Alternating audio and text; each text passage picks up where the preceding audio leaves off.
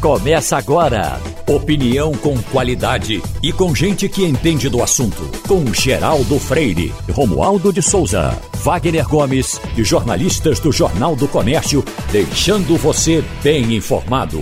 Passando a Limpo. O Passando a Limpo começa. Tem Wagner Gomes, tem Fernando Castilho e tem Fabiola Góes. Fernando Castilho, essa manchete aqui que interessa, porque fala em dinheiro que pode estar aí para qualquer pessoa, bancos têm 8 bilhões esquecidos. Alguém fez alguma transação com o banco, abriu uma conta, fechou, foi embora e eh, o Banco Central agora está chamando para que essas pessoas se informem e procurem os bancos que elas podem encontrar dinheiro. É fácil assim, Castilho?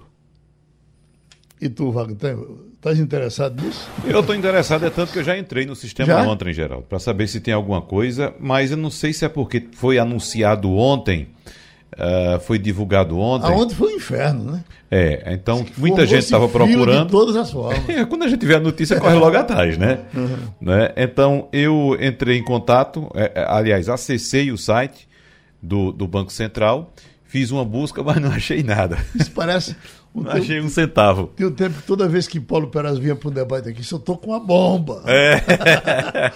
Aí tinha aquele artigo 157, que foi um dinheiro muito antigo. Uhum. Quem procurar, pode ser que lá tenha um bom dinheiro. Exatamente. Agora, se são 8 bilhões, agora 8 bilhões uh, uh, divididos para quase 300 milhões de pessoas, né? Não, Geraldo, é o seguinte: é, algumas pessoas deixam contas com alguns algum, algum resquício, Sim. alguns centavos, deixa para lá, entendeu? E fica aquilo ali. Eu, eu mesmo devo Essa do FGTS, eu me uhum. surpreendi, porque eu, quando eu cheguei uma vez lá, eu nem pensava, estava hum. um bom dinheiro. Um bom dinheiro, ainda Sim. bem. Não, mas o seu caso era FGTS. FGTS. Nesse essa... caso aí é dinheiro de banco. É. Quem abriu uma conta no banco, uma conta corrente, uma poupança e deixou para lá.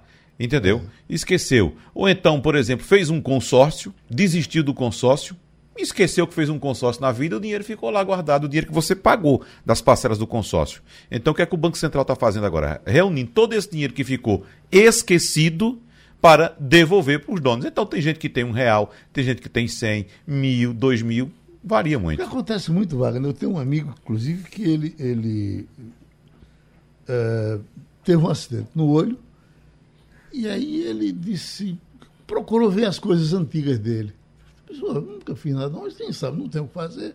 Estava é, de licença. Aí viu que tinha feito um seguro. Desses que você vai no banco, uhum. no tempo que se ia em banco, é, e o gerente. Às Rapaz, vezes, me ajude. Pega um segurozinho aqui, exatamente. É.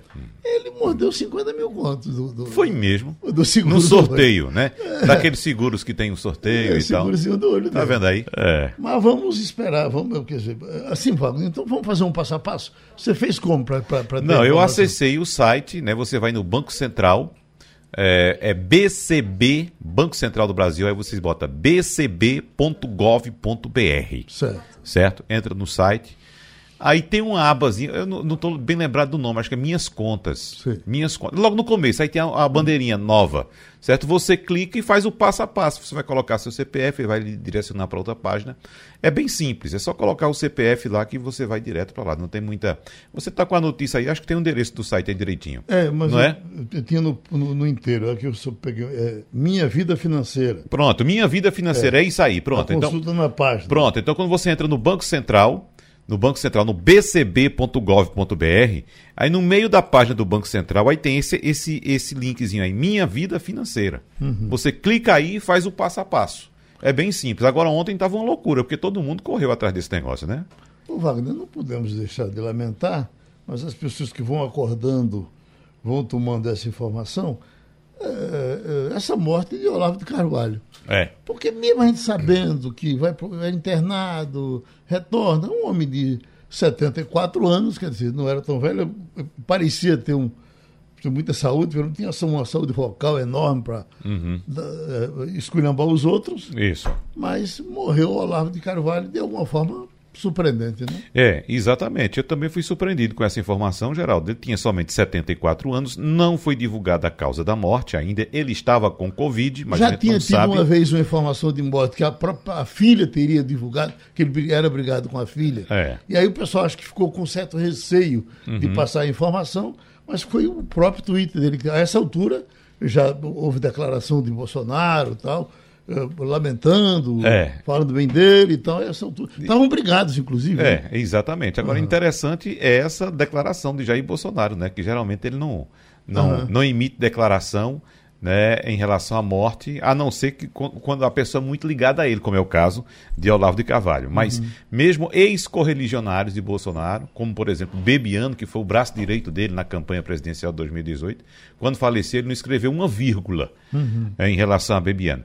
mas mandou uma mensagem pelo Twitter né, é, é, se solidarizando com a família por causa da morte de Olavo de Carvalho, que, como você disse, tinha 74 anos. Uhum. E apesar de ser apontado como o guru do bolsonarismo, Geraldo, ele não gostava desse, desse termo, não. Uhum. De ser apontado como o, o guru é, Agora, ele, do bolsonarismo. Ele, ele tinha, o Wagner, eu estava falando com o uh, Laurindo hoje, ele botou pelo acho que dois ou três ministros, né? O Valtalber, Valtalber era, dele, está uhum. Tá até reagindo também agora, parece que, que rompeu também.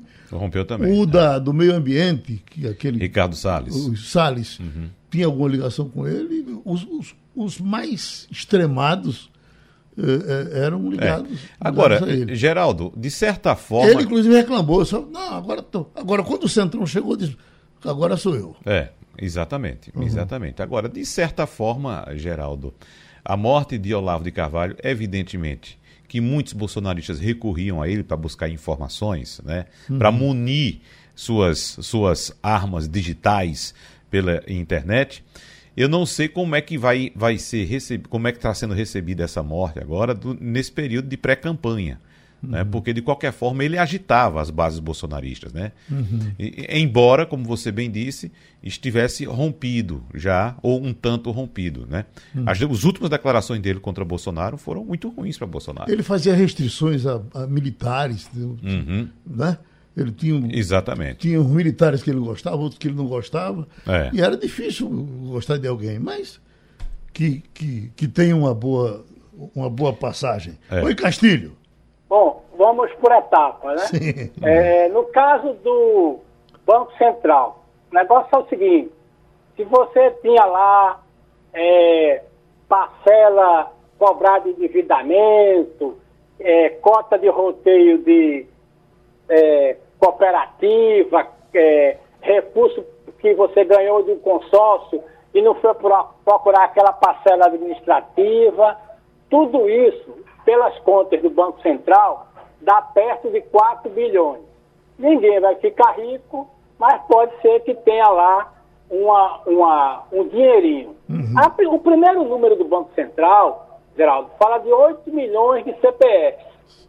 Uhum. Então, perto de 8 milhões, que tem 8 bilhões de reais no total, mas nesse primeiro momento, daí perto de 4 bilhões. Uhum. Só que tem um problema.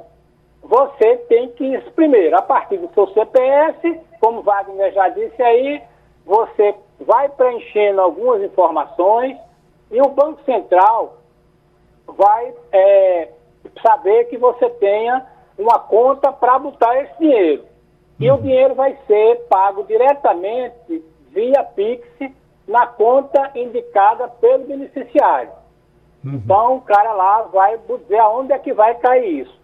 Isso depois do Banco Central conferir tudo. Não é só entrar e amanhã vai estar na conta, não. O Banco Central está falando aí de 10 a 12 dias para as pessoas confirmarem os dados. Uhum. Mas é uma conversa sempre de você com o Banco Central. Portanto, não ninguém deve aceitar intermediário nessa conversa aí, porque quem vai responder para o Banco Central é o banco.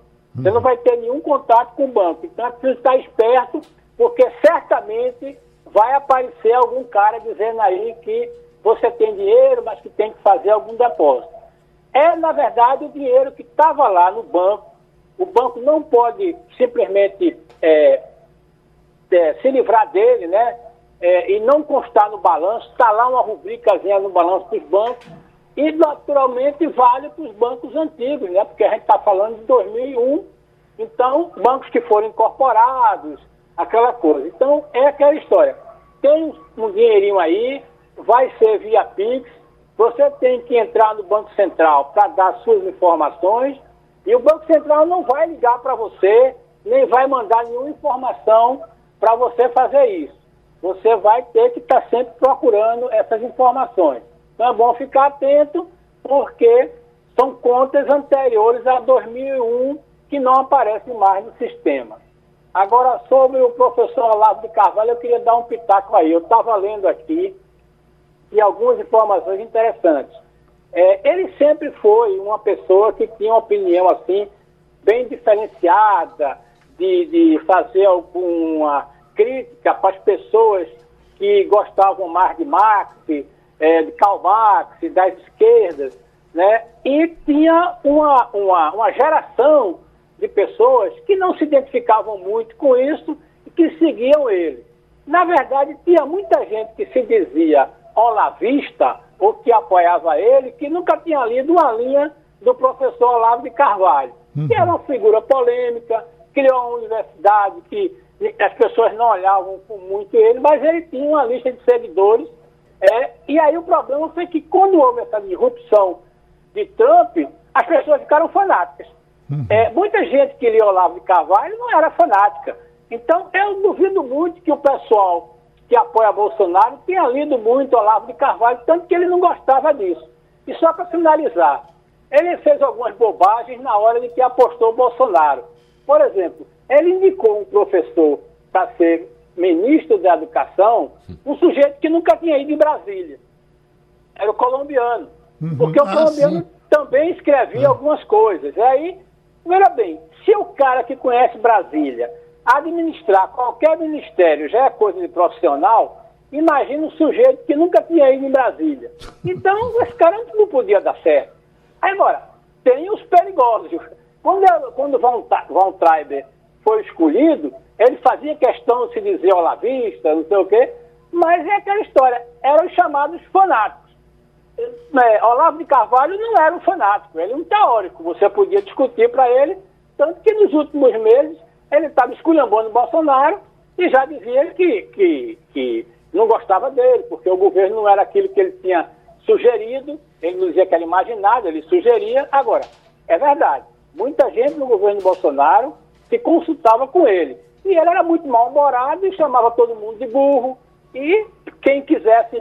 E, as pessoas achavam o máximo, né? Tem gente que gosta de ser chamado de imbecil né, e acha feliz porque quem está chamando ele de imbecil é o cara que ele admira. Ele tinha umas questões pesadas com Caetano Veloso, né? É, foi processado e perdeu, perdeu, inclusive, né? É verdade. Agora, de, deixa eu ver, Fabiola, que está nos Estados Unidos, e ele morava nos Estados Unidos há muito tempo. Tem alguma repercussão por aí, Fabíola, ou não? Bom dia, Geraldo, bom dia a todos. Aqui são 7 e 13 da manhã, está começando agora o noticiário da notícia do Olavo de Carvalho, da morte dele. Ele morava aqui na Virgínia, é um estado aqui do lado, né, da capital Washington, da capital Washington DC, e ele está aqui desde 2005, ele desenvolvia cursos né, de filosofia, tinha vários seguidores, e aí, com a morte de Olavo de Carvalho, o que a gente pode esperar aí, concordo absolutamente tudo com o que vocês falaram, é que morre um pouco esse olavismo dentro do governo Bolsonaro. Ainda tem, uns, tem uma, seguidores enormes né, dessa ala mais à direita, de extrema direita do governo Bolsonaro, que, serve esse, que segue esse professor. Ele uhum. não tinha uma formação acadêmica, chegou a fazer curso de filosofia na PUC, mas abandonou. Quando tinha 18 anos de idade, ele flertava com a esquerda, com o comunismo, depois se desiludiu e aí começou a atacar a esquerda.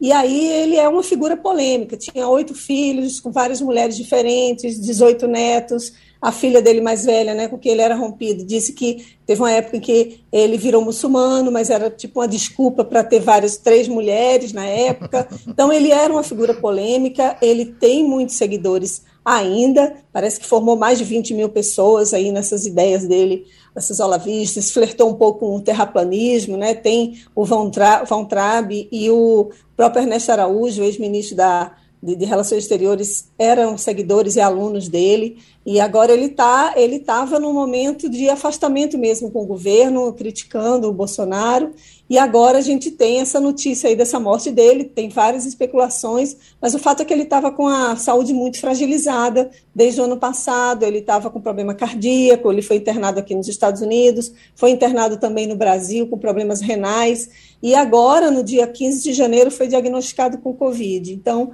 acredita-se que tenha sido a morte em decorrência de sequelas provocadas pela Covid, mas a família oficialmente não tem uma, uma morte, não oficialmente divulgou a causa da morte. A, a, a repercussão aqui certamente hoje vai ser, vai ser grande. Estamos com o advogado especialista em direito eleitoral, doutor Humberto Vieira. É, tem um, um, uma nova palavra enquadrada no linguajar dos políticos, doutor Humberto. Federação, federações partidárias. Hoje, raramente a gente entra numa conversa com políticos que o federação partidária não apareça. O que é exatamente federação partidária? bom dia, Geraldo, bom dia, ouvintes. É, Geraldo, na, é, na reforma, na reforma eleitoral de quatro anos atrás, foi extintas coligações para eleições proporcionais. Então, você teve-se as coligações para a eleição majoritária, ou seja, governador, presidente e senador, prefeito, e foi extinta as coligações para eleições proporcionais, ou seja, cada partido teria que eleger o, a sua própria bancada sem aquela mistura de votos, você votando num candidato do partido A e a sobra de votos elegendo o candidato do partido B que estava na coligação. É, foi feita a eleição de vereador assim, tá certo? O objetivo, que é o objetivo disso, é reduzir, junto com a, as cláusulas de barreira, é reduzir o número de partidos no Brasil.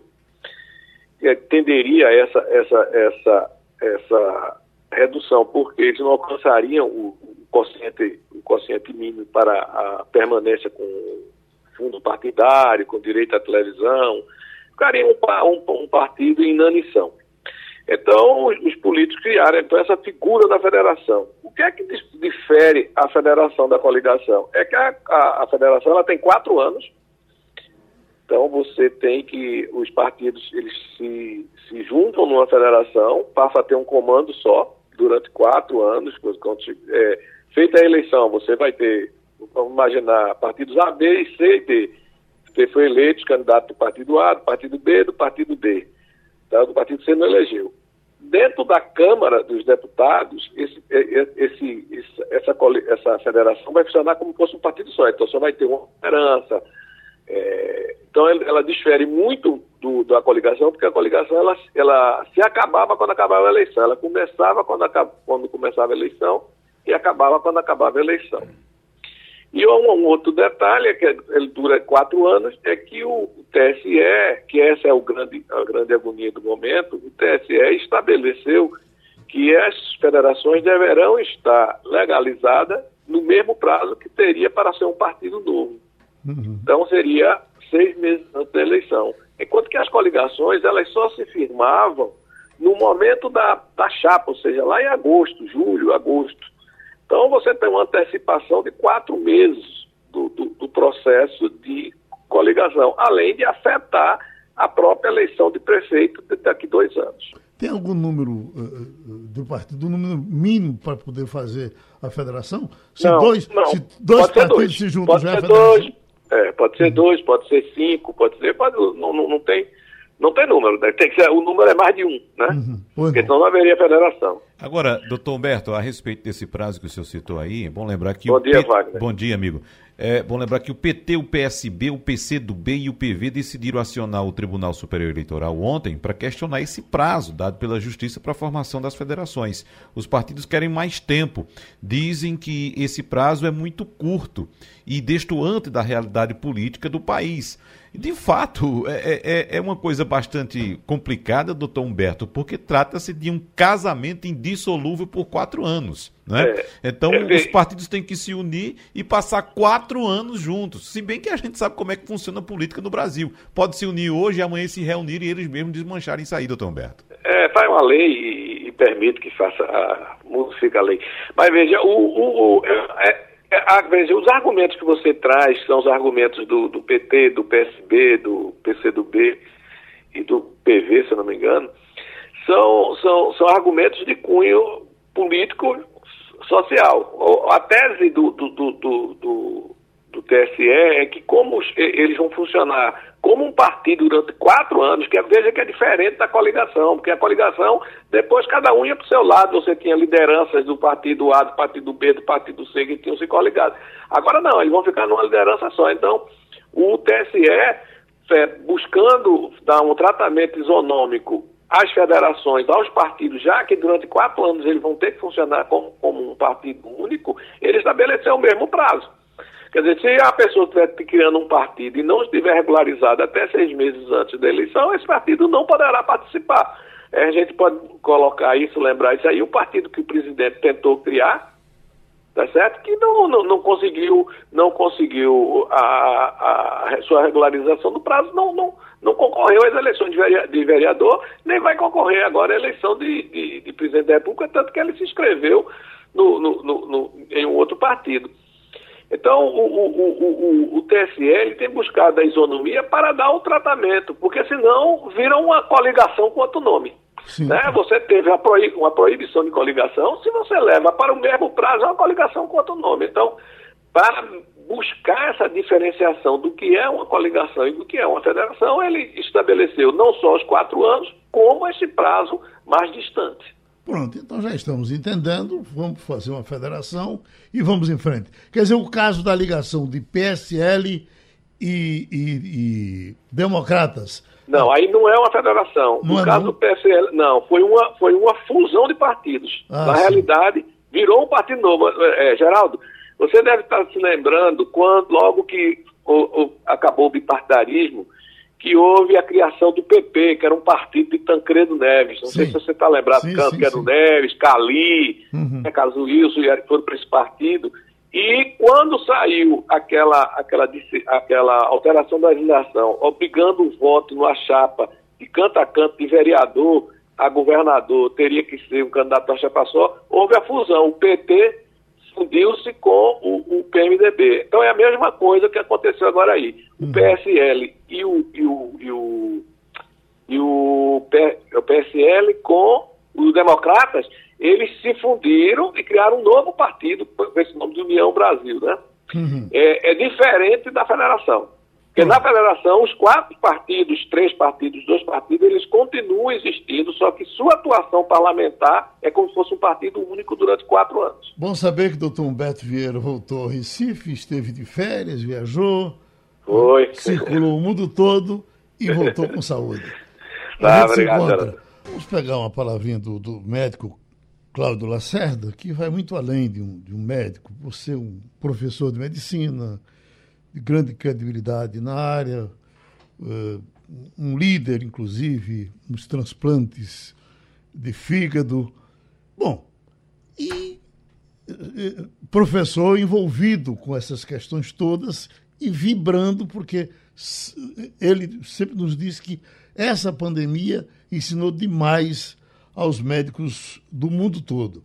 Mas, doutor Cláudio, esses desencontros que continuam acontecendo, por exemplo, um, um, um dirigente do, do Ministério da Saúde, que ainda ontem joga uma portaria, nessa portaria desacredita a vacina, recomenda cloroquina, e fica essa confusão entre os próprios médicos. Isso não termina, isso não termina é, melando um pouco a própria categoria, doutor Cláudio? Bom dia, Geraldo. Bom dia, demais é, integrantes do, do Passando a Limpo. Prazer falar com vocês. De fato, Geraldo, é, é absolutamente estarrecedor e lamentável né, que pessoas da área de saúde, que colegas médicos a essa altura né, ainda permitam essa contaminação é, ideológica, né? Na, na verdade, na verdade, para a gente ser muito, muito sincero, né? É, são pessoas que têm uma simpatia incontrolável né, pelo, pelo atu, atual governo e, por conta disso, assumem uma postura absolutamente irresponsável né? É, contra é, questões que já estão absolutamente pacificadas no ambiente médico, científico, acadêmico. Né? Questionar essa altura a eficácia e a segurança é, das vacinas, né, de qualquer delas, para qualquer faixa etária, salve algumas raríssimas exceções clínicas, é um desserviço é, criminoso, eu diria. Né? Uhum. E ver isso por conta de uma população é, leiga, ligada ou simpatizante do governo atual é até compreensível. Mas ver isso por parte é, de colegas médicos que passaram por uma faculdade, que tiveram uma iniciação em metodologia científica, sabe o que é medicina baseada em evidência, né? É, é triste, é absolutamente triste e acho que essas pessoas deviam, deviam responder né? é, eticamente por isso. Lamentavelmente, os, por os, incrível os, os conselhos, os, os, conselhos, doutor Cláudio, não estão devendo uma atuação mais, Sim, mais, ainda mais ativa? ontem saiu uma nota muito enfática do Conselho Regional de Medicina do Rio Grande do Sul contra isso, alertando eh, os colegas de lá daquele estado para que não façam isso, não sigam a orientação desse, desse, eh, dessa Secretaria de Ciência, Tecnologia, Inovação e Insumos Estratégicos do Ministério da Saúde, que contra o CONITEC do próprio Ministério da Saúde na, na, é, emitiu essa, essa nota, não é? desqualificando as vacinas e defendendo não é? Medicamentos do chamado kit Covid, que, pelo amor de Deus, não é? são a Organização Mundial de Saúde, todas as agências reguladoras, todas as universidades sérias do mundo inteiro deixaram de, de, de empregá-lo. Né? Nós, no comecinho, lá atrás, tínhamos nele até alguma esperança. Chegamos a prescrever pessoalmente, eu e alguns colegas sérios da academia, mas rapidamente ficou demonstrado a ciência sim, a ciência evolui, a ciência dá passos para diante, não para trás. Então, essa, essa, essa discussão é absolutamente obsoleta e alimentada por uma questão meramente, meramente e ideológica, e isso é muito triste. Muito triste. Doutor Cláudio Lacerda, é importante a gente ressaltar a sua seriedade nesse processo, porque no começo desse, dessa crise, dessa pandemia, nós entrevistamos o senhor algumas vezes e o senhor de fato tocou nesse medicamento como sendo uma possibilidade. E agora é importante a gente ressaltar que o senhor reconheceu nos seus experimentos, na, no, na prática, que o medicamento não tem o efeito que se esperava. E naquele momento era um momento em que ninguém sabia de nada e que tinha que buscar alguma solução. Então é importante registrar sua seriedade nesse momento. Agora, em relação a esse caso desse médico secretário do Ministério da Saúde, Hélio Angotti, o nosso colega Fernando Castilho, inclusive, publicou um, um artigo, Castilho nos escuta agora, pode falar sobre esse artigo, apontando que a cloroquina ainda gera clique para quem decide ficar de bem na foto com o Bolsonaro, e me parece que é o caso desse senhor, Hélio Angotti Neto, é que é bolsonarista, admirado inclusive pelo Olavo de Carvalho, que faleceu uh, nesta madrugada, e é preciso, de fato, que as sociedades médicas fiquem atentas, é, doutor Cláudio da Cerda, porque a ideia do presidente da República, talvez por causa dessa publicação, é indicar o médico Angotti para uma vaga na Anvisa. Então, veja só que já há. Vai abrir uma vaga de diretor da Anvisa agora em julho. E a ideia do presidente já é indicar esse médico para uma vaga mas, na Anvisa. Mas aí teria que passar pelo Senado. Mas tem que não é exatamente. Que passe. Pois é, é, a gente espera que não é. passe, mas política é política. A gente não pode contar com política como sendo uma matemática, como sendo uma coisa certa, doutor Cláudio da Serra. Pois é, isso é outra coisa que é, a essa altura não nos surpreende mais, né? Haja vista os postos ocupados a nível de Ministério eh, da Educação, de Ministério eh, do Meio Ambiente, né, que, que, que aconteceram nesse país. Né? Agora, acho que esse, esse colega não vai se sentir bem lá na Anvisa, não, porque a Anvisa tem tido uma, uma atitude absolutamente exemplar. É uma agência reguladora respeitada no mundo inteiro, movida pela ciência, e tem tido uma atitude de independência em relação às é, possíveis pressões que tem recebido do, do governo federal. Castilho, você foi citado. Bom dia. Bom dia. Fernando Castilho. Olha, é, eu confesso ao senhor que quando vi esse texto, eu baixei a portaria, fui ler a portaria de 45 páginas e aí me interessei pelo personagem. E aprendi duas coisas sobre o doutor Hélio é, Angotti. Primeiro, que ele é muito ávido por indicação em conselhos. Então, quando a gente olha a biografia dele, ele se apresenta, ele está presente em mais de 18 conselhos, que é um lugar muito bom para você obter informação de qualidade e depois escrever artigo acadêmico. Né? Nada melhor do que um conselho, porque as informações chegam isso. Mas o que me chamou a atenção nesse debate, doutor, é que ele procura fazer uma defesa é, é, supostamente embasada tecnicamente, um ajuntamento de, de palavras e dimensões e não leva em consideração dois anos de sofrimento dos colegas dele dentro do UTI. Não tem nenhuma informação no currículo dele que tenha dado um plantão dentro de uma UTI ou que tenha feito prescrição. Na verdade, ele é um oftalmologista, mas uma coisa me chamou a atenção que eu queria perguntar ao senhor.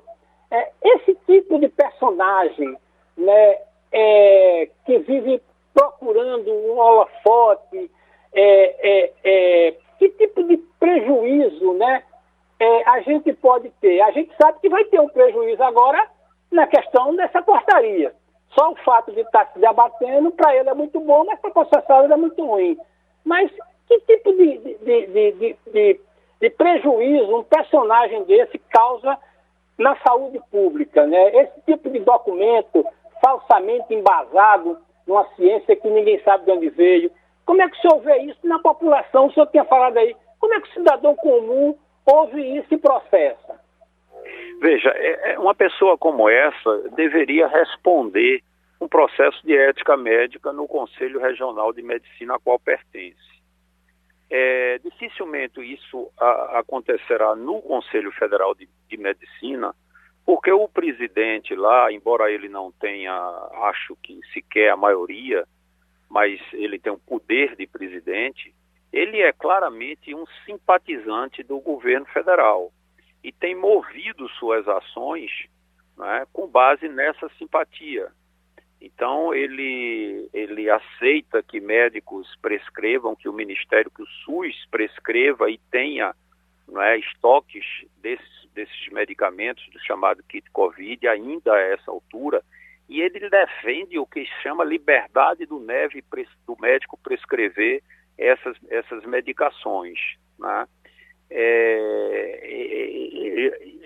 mas eu posso garantir a você que a imensa maioria dos médicos brasileiros não se sente representada por esse Conselho Federal de Medicina e a quase totalidade dos médicos acadêmicos, dos médicos do meio acadêmico brasileiro. A quase totalidade. No meio acadêmico, eu não conheço um.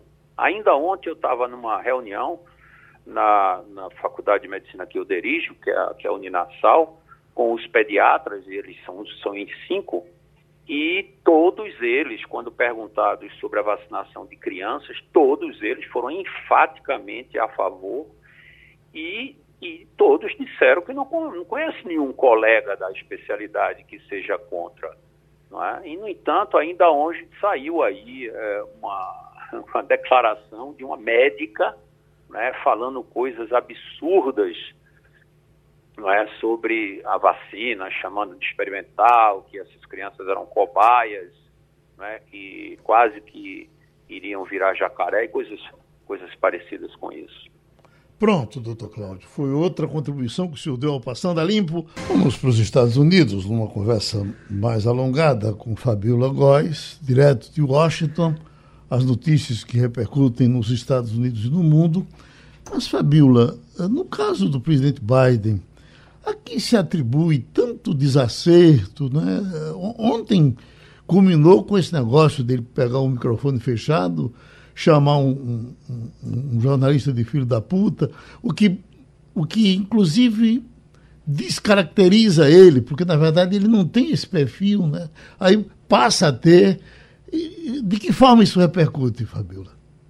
Olha, Geraldo, pegou muito mal, em primeiro lugar, né? A postura do presidente Biden, que parecia a postura do presidente Trump, que uhum. tinha esse costume de xingar jornalista, né? E até agora eu não vi nenhum pedido de desculpa para esse jornalista, é um jornalista polêmico da Fox News, que é uma TV que enfrenta, né, que combate o governo Biden. O Biden está no limite, ele está com pouca paciência, visivelmente a gente vê isso pelas perguntas dos jornalistas e as respostas que ele tem dado. Agora ele está enfrentando uma série de crises, uma série de problemas não só na política externa norte-americana, mas também na política interna. Ele enfrenta problemas dentro do Partido Democrata, com dois senadores rebeldes que vota, têm votado contra ele, algum, tem dado declarações contra algumas medidas do governo dele, inclusive de acesso a, ao direito ao voto para algumas minorias. Ele está enfrentando, desde aquela crise no Afeganistão, né, a saída desastrosa do Afeganistão, a, a, queda na popularidade do Biden, as pesquisas indicam que ele está no pior nível né, de aprovação do governo dele, com 41%. A inflação aqui continua alta, é a maior dos últimos 40 anos nos Estados Unidos, atingindo 7%. Os produtos realmente estão muito caros, gasolina, energia, a população tem reclamado muito. Então, é uma série de crises que ele está enfrentando aqui internamente e externamente, e ele está realmente sem paciência. E aí fica muito, não combina muito com essa com essa imagem que o Biden sempre passou, né, de ser uma pessoa pacífica, apaziguadora, pragmática, calma, e agora ele está perdendo as estribeiras porque o governo dele não está indo por onde ele queria. O combate à pandemia também é uma questão em que ele acreditava que ia ser grande sucesso, né, porque no início do governo dele ele estimava Logo ali em março, abril, ele estimava que 4 de julho seria a data da independência do vírus, né, que é a data da independência dos Estados Unidos e que se comemora. Então ele já ele avaliou isso e avaliou de uma maneira errada, porque não ninguém tinha condições de dizer que a pandemia está controlada como não estava controlada. Né? Então agora ele está enfrentando ainda um negacionismo aqui muito grande, o movimento anti-vacina, ele não está conseguindo conversar, convencer as pessoas que precisam tomar vacina, pelo menos 25% da população não tomou nem sequer uma dose da vacina, e ele está vendo também um esforço das autoridades médicas de combater essa pandemia, no momento em que vários estados estão com capacidades de UTIs lotadas, né? Aqui em Washington não, aqui em Washington, Nova York, o vírus já está diminuindo, já tem metade praticamente dos, dos, casos no último em relação ao mês passado. Então ele está realmente vivendo uma, um, um, momento de crise no governo dele, várias crises ao mesmo tempo, e aí por isso que ele está perdendo a paciência. Ô, Fabiola, e a vice-presidente não cresce na mesma proporção que ele derrapa, né? Exatamente, ainda tem essa questão. A Kamala Harris, a vice-presidente, a primeira mulher né, é afrodescendente, também descendente da Índia, indianos, ela não consegue alavancar a popularidade dela. Ela que seria uma sucessora natural do Biden pelo Partido Democrata, não está conseguindo ter uma imagem muito positiva. A, a, a aprovação do governo dela também é a pior dos últimos 50 anos, né, entre os vice-presidentes. Então, assim, ela está sendo muito cobrada, a mulher em geral é muito cobrada, a gente tem o tempo inteiro que está provando que pode ser é, igual aos homens, em muitos casos superior, e aí ela fica nessa, nesse momento em que a popularidade também não está boa do governo e a dela também é arrastada. Wagner? Ô Fabiola, a OTAN, que é a Organização do Tratado Atlântico Norte, uma aliança militar do Ocidente, anunciou o reforço das defesas do leste europeu contra o que considera ameaça iminente de invasão da Ucrânia por parte da Rússia.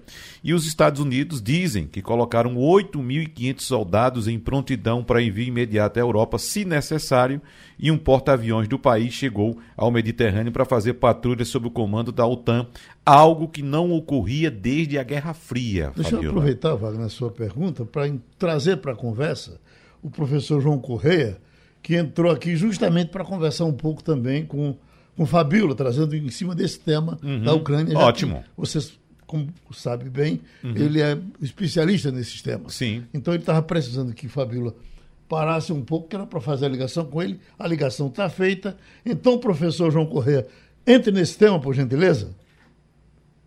Olá, tudo bem, Geraldo? Tudo bem? Muito bom dia a todos os ouvintes. Bom dia, Fabíola. Acho que Fernando Castilho está por aí também. Tá também. Nosso colega Wagner. Um grande abraço para todos vocês. Estou entrando um pouco no meio do debate aqui da discussão. Fabiola, muito bom vê-la.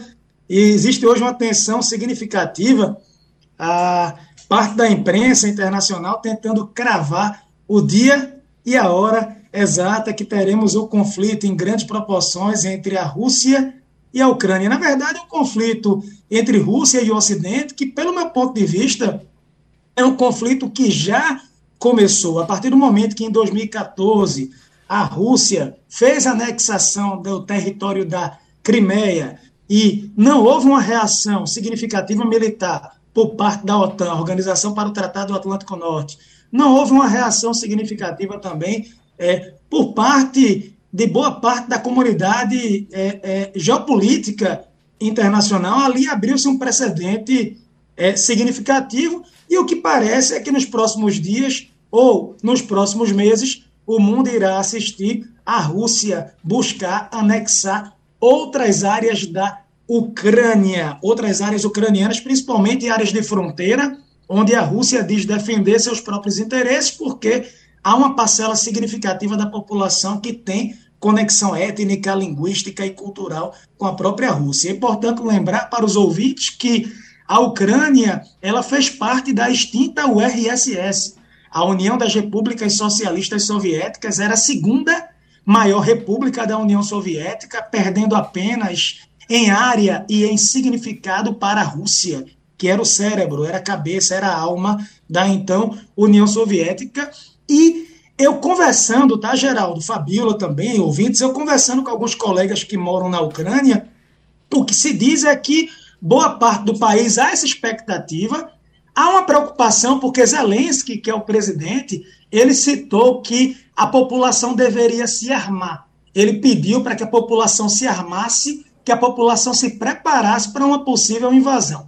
Isso cria um transtorno significativo porque podem surgir dentro da Ucrânia grupos paramilitares paralelos ao exército que posteriormente podem colocar em risco a segurança nacional. A gente assistiu algo semelhante na Síria. A Síria hoje tem vários grupos e facções muito bem armadas, fazendo esse paralelo ao exército oficial do país. Então, há esse esse temor, a população se armando, e a gente sabe que mesmo a população ucraniana se armando, ela não teria condições de fazer frente ao exército russo, ao poderio militar. Estamos falando aí de uma das maiores potências geopolíticas e econômicas do mundo, e o que eu percebo é que o Vladimir Putin, o presidente da Rússia, ele que governa a Rússia entre idas e vindas, ora como primeiro-ministro, ora como presidente, desde o ano de 2000 aproximadamente, então, basicamente duas décadas no poder, ele é muito habilidoso, muito habilidoso e ele vem fazendo testes. Ele vem percebendo até onde a OTAN vai nesse processo, nesse embate aí contra é, as tropas russas. A Rússia já mobilizou mais de 100 mil soldados na, na fronteira. A OTAN, os americanos disseram que vão dispor de 8.500 soldados. Mas veja, é bom lembrar o seguinte: os americanos eles não determinam o que a OTAN pode ou não fazer. A OTAN tem quase 30 países membros. E alguns membros da OTAN já disseram que não vão ficar a reboque das decisões de Joe Biden. Exemplo, Emmanuel Macron, da França, está numa situação delicada. Ele vai enfrentar as eleições presidenciais, ele quer a reeleição. Ele já disse: a França é protagonista. A França não vai fazer o que os americanos querem. A França quer abrir uma rota de diálogo com os russos. A Alemanha, a Alemanha disse, sabe o que ontem? A Alemanha disse que vai mandar ajuda é, econômica, financeira para a Ucrânia, mas que não pretende mandar armas. A Alemanha tem uma situação delicada, porque o principal fornecedor do gás natural alemão, na verdade, do gás natural europeu, a Rússia. Uhum. O gás que já vem subindo de preço, estão para inaugurar um segundo gasoduto ligando a Rússia e a Alemanha. Há essa preocupação também se o gás pode ser usado como instrumento geopolítico. Eu acabei de receber uma notícia e agora, agora exatamente, não tem dois minutos eu estava entrando ao vivo com vocês, mas a Croácia já disse. Se acontecer uma guerra em grandes proporções, a Croácia disse que vai retirar seus militares da OTAN. Ela não quer. Milanovic, que é o presidente croata, ele disse: se houver um conflito entre Rússia e Ucrânia, eu vou tirar as minhas tropas, meus militares das forças da OTAN na região. Então, a própria OTAN está dividida sem saber qual é postura tomar diante de um possível ataque russo que pode sim acontecer. Agora, professor João, o, o, desenho que se faz desse provável iminente conflito é algo de fato assustador. A gente tem que chamar a atenção das pessoas que a situação de fato é séria. Eu citei agora há pouco os Estados Unidos. É, é, mas quando a gente vai ver a posição ou, ou, a movimentação dos outros países, por exemplo, a Dinamarca já enviou uma fragata para o Mar Báltico e quatro caças F-16 né, até a Lituânia para reforçar as patrulhas multinacionais. A Espanha vai mandar um número que ainda não foi revelado de navios para o Mediterrâneo e caças para a Bulgária. A Holanda vai enviar dois caças avançados F-35 para a Bulgária e colocou uma base naval de prontidão. O senhor já citou a França, mas a França disse também que vai estar pronta para se posicionar, uh, uh, para posicionar tropas na Romênia. Estados Unidos já falamos. E dentro da Ucrânia nós temos o leste ucraniano, professor João, que é um tanto simpático à Rússia, inclusive Inclusive, é um, um, lado que fala russo e tem uma relação muito boa com a Rússia. Mas a gente vê essa movimentação todinha do Ocidente contra a Rússia. Uh, uh, essa movimentação toda, uh, professor João, o que é que tem por trás dessa movimentação? Que a gente sabe que não é somente um, um, um estado de defesa da, da, da Ucrânia, não é? Deve ter algum interesse aí por trás também. Então, o que é que, qual é a minha visão sobre, esse, sobre todo esse processo? Existe hoje uma guerra de narrativas. A Rússia afirma que não tem interesse de atacar a Ucrânia. E a Rússia diz que isso tudo que está acontecendo é uma histeria, uma histeria, um estado histérico do Ocidente, dos mercados, de, é, das lideranças políticas. E a Rússia ela quer passar a ideia de que, olha, eu não vou atacar, eu fiz uma movimentação militar para def defender meus interesses e eu estou sendo atacada. E eu estou sendo atacada. Há rumores de que a Rússia estaria por debaixo dos panos, estrategicamente, criando uma situação para receber um primeiro ataque e depois ter o pretexto de contra-atacar. O que é que eu penso disso tudo? Vladimir Putin, se de fato ele decidir atacar a Ucrânia, ele não vai comunicar à imprensa, ele não vai avisar vai ser um fator surpresa. O que eu percebo é que uma guerra em grandes proporções é completamente nociva para a Rússia. A economia russa, agora o rublo, teve uma queda significativa, a moeda do país. O país foi muito afetado pela questão do coronavírus, a questão da vacinação por lá foi desastrosa. Usaram uma vacina, é, uma vacina doméstica, eu vou chamar, uma vacina nacional, a Sputnik, tá? Uma vacina local que não surtiu o efeito esperado, a própria população desconfiada do próprio governo. Isso mexe com o preço do gás, com as exportações, isso mexe também com o preço do trigo, de outras commodities também, e o preço que a Rússia pagaria com embargos políticos deixa, e econômicos trazer, seria algo assim sem precedentes. Ao mesmo tempo. Deixa eu trazer, e, professor, deixa, deixa eu trazer também Fabiola para a nossa conversa, já que ela está lá dentro do ambiente Vamos, vamos retornar então com Fabiola e, e, e o professor fica confabulando com todos nós. Oi, Fabiola. Oi? O que é que pode, o que é que pode, teve um ruído, desculpa, gente. O que é que eu penso que pode... Não, de, deixa a gente trazer Fabiola, porque ela está ela tá, ela tá cheia de notícias lá eh, eh, em Washington e quer também entrar nessa conversa. Vamos, vamos nós, Fabiola? Sim, bom dia, professor. É um prazer te ouvir essa aula né, sobre esse tema tão repercutido no mundo inteiro. Eu queria perguntar, na tua avaliação, o que, que pode deter o Putin? O que, que faz com que o Putin pare com essa, essa tentativa de invasão, enfim, tudo isso que ele está provocando? Você acha que a Alemanha dizendo que não vai inaugurar esse gasoduto, né, o Nord Stream 2, é, você acha que ele vai evitar uma guerra por causa disso? Olha, eu penso que a, Alemanha não teria condições hoje, sabe, Fabiola, de abrir mão do gás natural da Rússia. é, criou-se uma pauta ambiental muito forte na Europa sobre o não uso do petróleo, sobre a diminuição do carvão, sobre o uso de combustíveis menos nocivos à natureza. Criou-se o debate sobre urânio, voltou a entrar aí um debate muito forte urânio, que é perigoso, tem a questão do lixo nuclear, mas que não colabora diretamente para o aquecimento global, e dos combustíveis fósseis, o gás natural parece ser o mais propício do ponto de vista ambiental, comparado ao carvão ao petróleo. Não vejo a Alemanha hoje numa posição de conseguir é, se desfazer, desvencilhar dessa dependência do gás é, é, russo. Esse é um ponto que eu digo a vocês é significativo. O que eu penso é que o Vladimir Putin ele quer uma garantia de que a OTAN ela não vai estacionar no quintal da Rússia, que é uma garantia de que a OTAN não vai buscar é, é, é, anexar, no caso anexar, convidar, convidar, receber a Ucrânia dentro da organização. Só que a própria OTAN ela tem uma política de portas abertas, ela colabora com quem colabora com ela. Um dos passos seria a Ucrânia entrar para a OTAN e, posteriormente, entrar para a União Europeia. A Rússia, nos últimos anos, ela assistiu a União Europeia crescer. Não sei se alguém lembra aqui, em 2004, a União Europeia recebeu 10 países membros: Estônia, Letônia, Lituânia, Chipre, Malta, Eslovênia, Eslováquia, República Tcheca, Polônia, Hungria. Recentemente entraram Romênia e Bulgária. O último país que entrou foi a Croácia. Então, praticamente o leste europeu inteiro, que no contexto da Guerra Fria era ligado ao Exército Vermelho, era ligado à União Soviética, abandonou o projeto da Rússia. Abandonou o projeto da Rússia e migrou para a União Europeia, migrou para a OTAN, muitos até migraram para a zona do euro. A sensação é que a Rússia ela quer dar uma demonstração de força.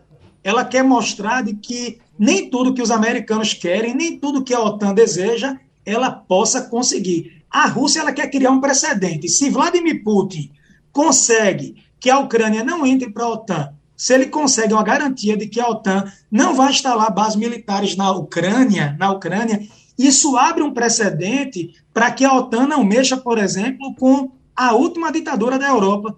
A última ditadura europeia é a Bielorrússia, governada por Alexander Lukashenko, que é aliado de primeira hora de Vladimir Putin, a própria Moldávia também. Então, na minha visão, Vladimir Putin, que conseguiu, tem uma popularidade significativa interna, tem apoio do parlamento, tem apoio do judiciário, controla, de certa forma, a imprensa. Na minha visão, Vladimir Putin ele vem testando o poder geopolítico da Federação Russa o seu poder, sua, sua capacidade de articulação geopolítica, inclusive fazendo acenos à, à China. João Correia, vamos, tra vamos, trazer Castilho também, para ele ter um pedacinho nessa guerra. Castilho? Professor, é, eu tenho uma curiosidade de saber o seguinte: tudo que o senhor falou aí é, é, é exatamente como a gente consulta e vê, só para lembrar que é, essa animosidade de Kiev com Moscou não é de agora, essa coisa tem muito tempo é, é, a Ucrânia se ressente muito é, da questão do apoio russo na, em Chernobyl e também mais ainda na questão da Segunda Guerra, que Stalin abandonou a Ucrânia. Mas eu queria trazer para o nosso quintal aqui dizendo o seguinte: está marcado para fevereiro, depois do carnaval, se não me engano, antes do carnaval, uma visita de Jair Bolsonaro à Rússia. E aí a minha pergunta é: do ponto de vista geopolítico, uma visita de Jair Bolsonaro na Rússia, querendo falar de é, compra de adubo e fertilizante, querendo falar de venda de carne de porco, carne de boi, é, como é que essa coisa seria vista internacionalmente, principalmente pela União Europeia? Como é que o senhor analisa isso? Então, é, perfeita pergunta, perfeita colocação. É, o Brasil, em tese, existe um, eu não vou chamar de bloco, existe uma sigla criada lá no início de 2001, é, chamada de BRICS, Brasil, Rússia, Índia, China e África do Sul. São os países considerados emergentes que têm aí uma capacidade de crescimento, há commodities, há uma relação comercial. Eu não vejo problema até então o presidente do Brasil ou o ministro brasileiro é, visitar a Rússia, lembrando que o Brasil tem como maior parceiro comercial a China, tem os Estados Unidos como um grande parceiro comercial, e isso não traz um, um, entrave. A gente tem que ter o pragmatismo, a gente tem que ter as boas relações diplomáticas e tem que saber aproveitar as oportunidades. Hoje, China e Estados Unidos são países muito importantes no nosso peso da balança comercial, nas nossas relações econômicas. A Rússia também tem o seu peso, também tem sua importância. Então, é, até então, para vocês terem uma ideia, está marcada uma reunião agora, amanhã. Amanhã tem uma reunião entre representantes russos, britânicos, franceses e alemães, lá em Berlim. Vão fazer uma reunião para tentar chegar a um consenso. Então, em princípio, não há uma orientação de que o Brasil não possa ter relações comerciais ou não possa buscar uma aproximação em algumas pautas em comum que nós tenhamos com a Rússia. Seria estranho, seria estranho se o Brasil anunciasse assim: eu vou vender armas para a Rússia, o que não é o caso, ou então eu vou fechar uma parceria militar é, com o exército russo com troca de tecnologia, enriquecimento de urânio. Isso sim poderia ser um problema e chamaria a atenção da comunidade internacional. No mais, não acredito que tenhamos problema em relação a isso. Pronto, muito obrigado a todos vocês.